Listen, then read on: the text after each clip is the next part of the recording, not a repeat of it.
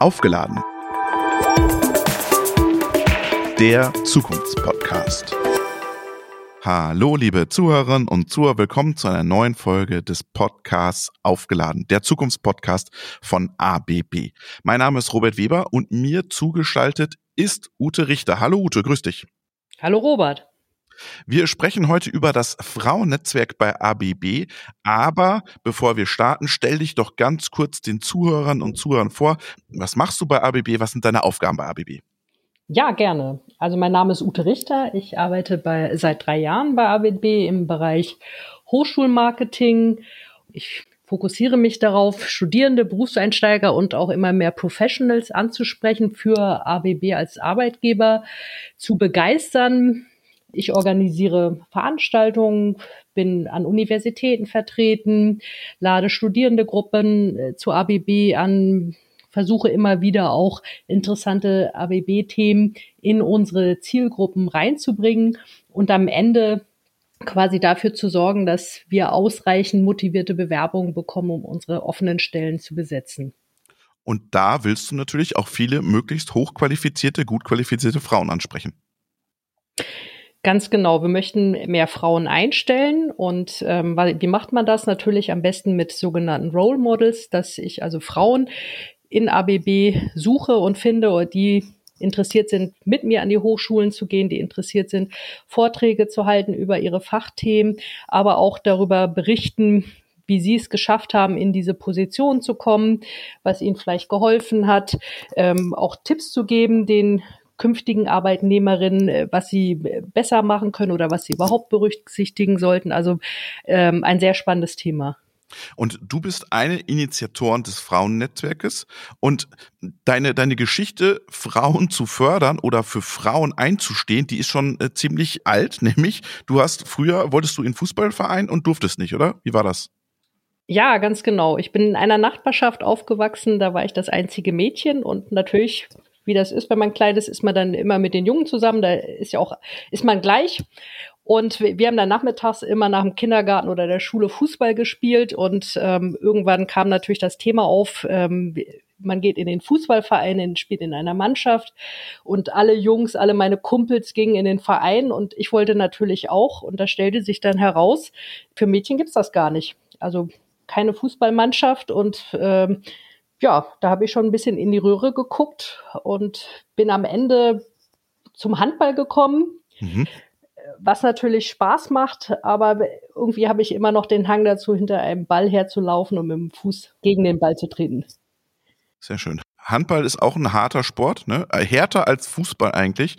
Und irgendwie ist es ja faszinierend, dass, äh, dass dieses, diese, diese Analogie im Prinzip, der eine Verein macht zu äh, und dann gehst du in den Sport, wo du im Prinzip viel härter rangenommen wirst und viel härter einstecken musst beim Handball als beim Fußball. Glaubst du, dass es Frauen auch so gegangen ist in der Vergangenheit, dass sie einfach viel einstecken mussten, bis sie da sind, wo sie jetzt sind? Auf alle Fälle. Also sie mussten sich stärker beweisen, mhm. ähm, hatten einen viel härteren Weg zu gehen, mhm. auch länger, würde ich sagen. Und es fehlte vielleicht auch manchmal das Zutrauen, dass das Frauen schaffen. Jetzt sprechen wir über das Frauennetzwerk. Als ihr mir den Text, als ihr mir das rübergeschickt habt, wir wollen über das Frauennetzwerk sprechen, da habe ich gesagt, hm, okay, was ist denn das? Ist das eher Kaffeeklatsch? Trifft man sich da mal? Kannst du es mal ein bisschen abgrenzen und äh, so ein bisschen mir erklären, was das bedeutet, Frauennetzwerk? Gerne. Also gegründet wurde das Frauennetzwerk 2016. Damals war ich selber noch gar nicht bei ABB. Hm. Und ähm, die Initialzündung war letztlich ein Management-Meeting, in dem eine Kollegin aus dem Frauennetzwerk dabei war und sich umschaute und äh, allein unter Männern war. Also das war die Initialzündung zu sagen, also das müssen wir ändern. Es ist ja auch erwiesen, dass wenn wir mehr Frauen in Managementpositionen haben, auch Firmen äh, erfolgreicher sind. Es wird anders geführt. Das war damals die Initialzündung.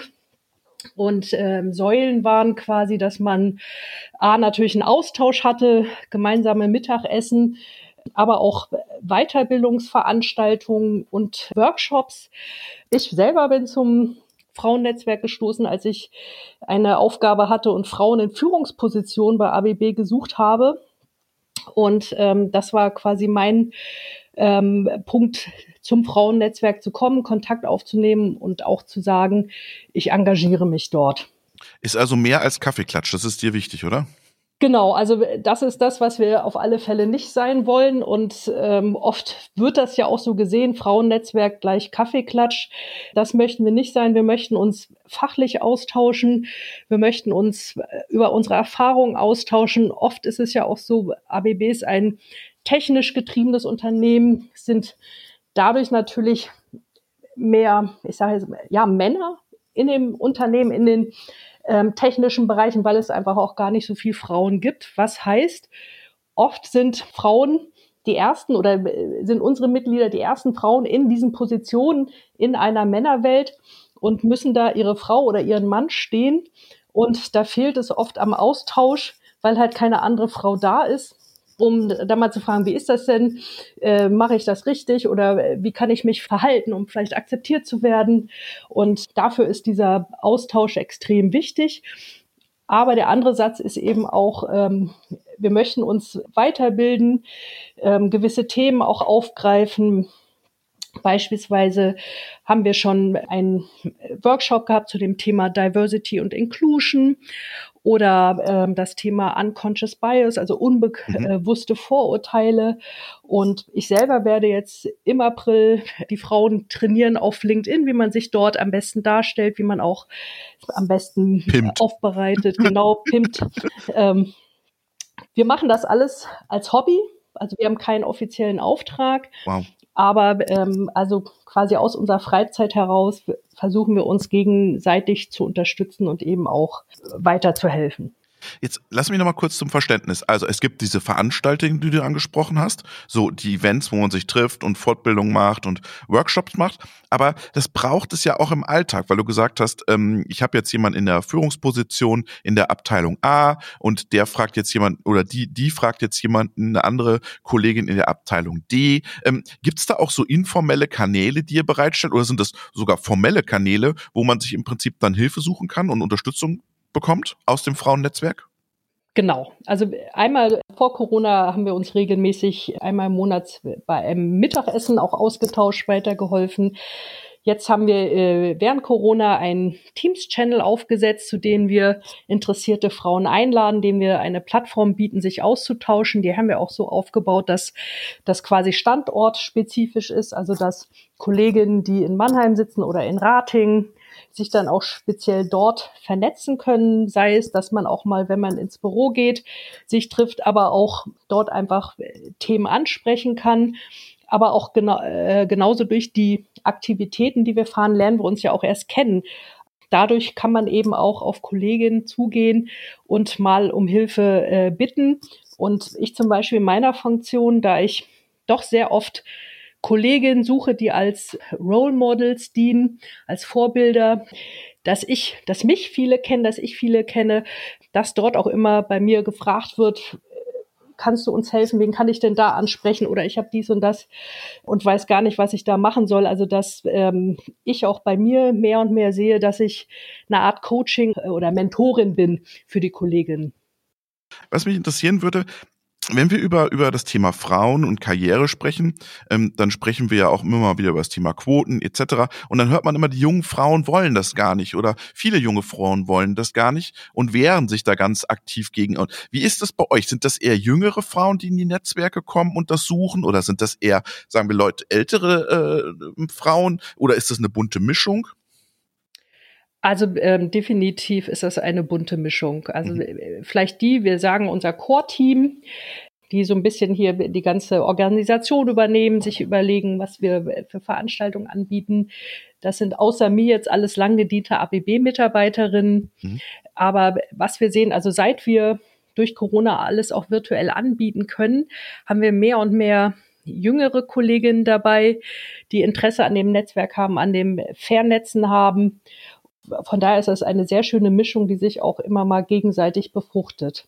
Mhm. Natürlich ist ein gewisser Druck da von der mhm. Gesellschaft, auch von der Politik, dass es ja gewisse Quoten auch gibt, dass natürlich die Unternehmen gezwungen sind oder was heißt gezwungen sind, aber sie möchten mehr, sie müssen mehr mhm. Frauen einstellen und dass es dadurch natürlich auch leichter ist, aber auf der anderen Seite eben in einem technischen Unternehmen wo dadurch einfach viele Männer auch arbeiten, ist es schon noch etwas, wo man sich vielleicht ein bisschen durchbeißen muss, wo man vielleicht ein bisschen Durchhaltevermögen auch ähm, braucht und wo man auch mal, wo vielleicht auch die männlichen Führungskräfte müde, mutig sein müssen, um zu sagen, okay, und jetzt an der Stelle gebe ich einer Frau die Chance.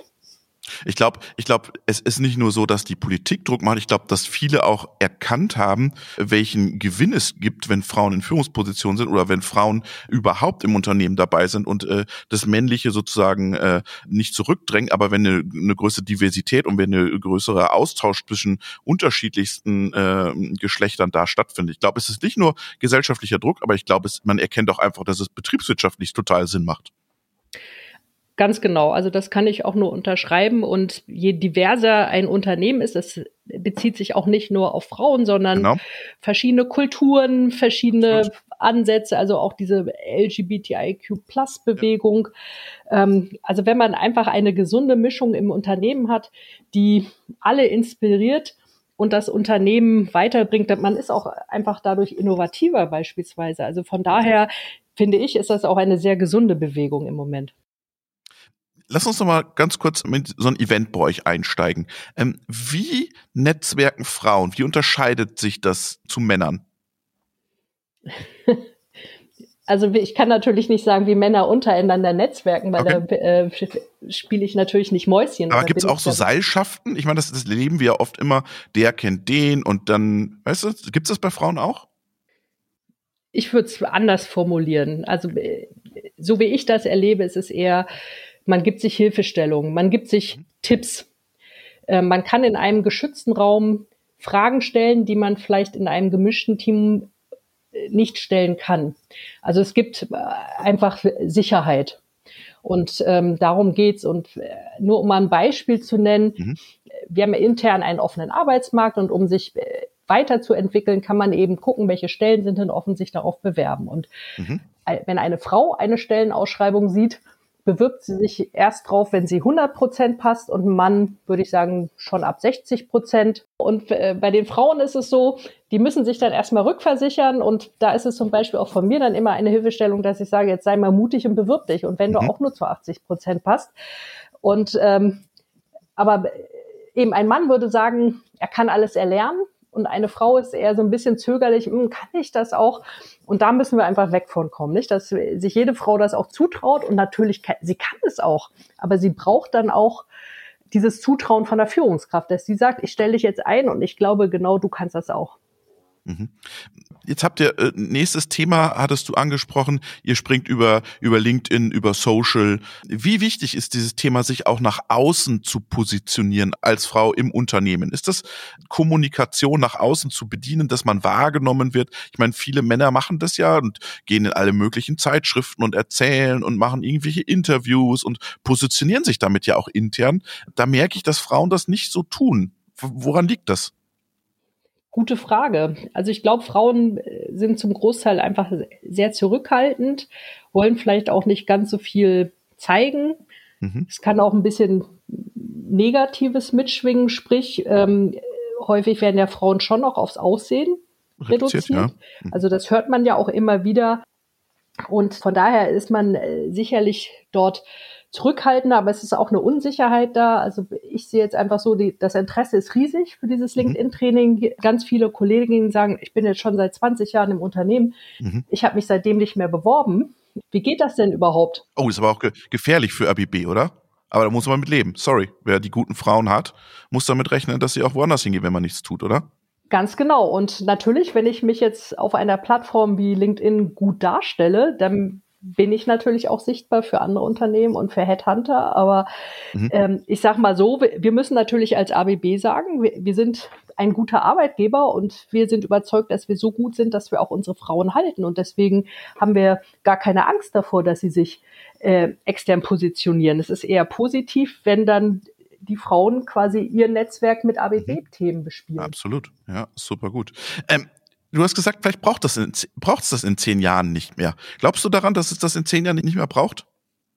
Also ich kann nicht sagen, ob es jetzt genau zehn Jahre sind, aber ich bin überzeugt davon, dass wir irgendwann an einem Punkt sind, wo es das nicht mehr braucht. Und es gibt ja heute auch äh, Frauenfußball. um äh, in unserer Analogie zu blieben vom, vom Anfang. Ganz genau. Schaust du Frauenfußball jetzt? Oder sagst du, nee, das interessiert mich da nicht? Ich schaue und ich war bei der Weltmeisterschaft in Deutschland tatsächlich auch auf einem Spiel und habe zugeschaut. Jetzt haben wir ja nicht nur Frauen. Wir haben Männer, wir haben andere sexuelle Orientierung, wir haben eine äh, LGBTQ-Community. Ist es nicht das Gegenteil zu Diversity? Jetzt mache ich wieder kleine Einheiten? Also Frauen sind ja Bestandteil der Diversity-Bewegung, genauso wie LGBTIQ+, aber auch andere Gruppen. Das sind die sogenannten Employee Resource Groups, wie wir sie bei ABB bezeichnen, mhm. wo sich einfach auch äh, verschiedene andere Gruppen zusammengefunden haben, um sich eben auszutauschen oder auch ihre Themen voranzubringen. Also von daher sind wir als Frauennetzwerk ganz klar in diesem Thema drin und vertreten aber unsere Interessen und versuchen, dass wir für die Frauen bei ABB die Wege bereiten, dass es normaler wird, dass wir auch in Führungspositionen kommen und uns eben auch weiterentwickeln. Das heißt, ich habe für die anderen auch Gruppen, da gibt es auch Netzwerke in der ABB-Welt. Ähm, ganz genau.